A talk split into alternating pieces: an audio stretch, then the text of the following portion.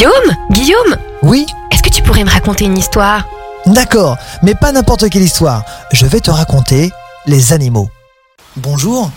Écoute, ferme les yeux. Imagine-toi voler avec les cigognes.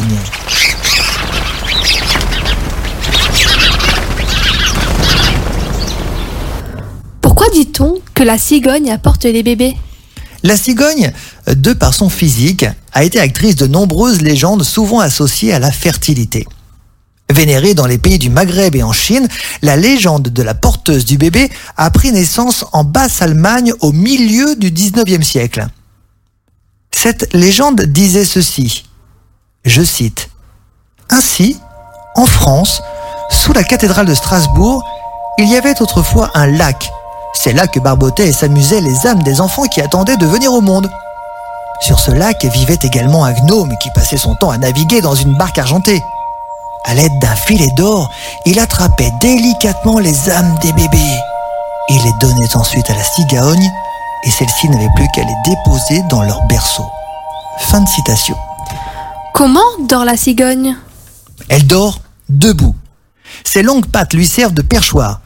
Elle va replier une patte sous son ventre et bloquer sous son autre patte à la verticale. Que mange-t-elle?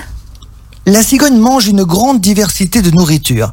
Insectes, poissons, petits mammifères, amphibiens et crustacés se font harponner par le long bec pointu de la cigogne.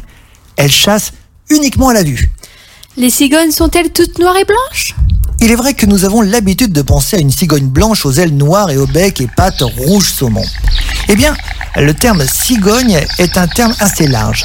En réalité, il existe 17 espèces de grands oiseaux à long cou dont font partie les cigognes. En France, on peut observer deux espèces. La cigogne blanche, que tu connais très bien, mais également la cigogne noire. Cette dernière, comme son nom l'indique, est noire, avec le plumage du buste blanc et les pattes et le bec rose saumon comme la blanche. D'autres espèces sont un peu plus comme le marabout d'Afrique avec un énorme bec comparé à celui de la cigogne blanche, bien évidemment. Appelle-t-on les bébés des poussins?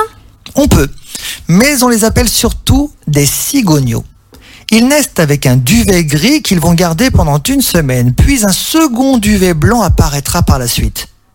Les pattes et le bec pourraient être roses, mais non, ils sont noirs. Ce n'est qu'en grandissant que la couleur rose saumon va apparaître.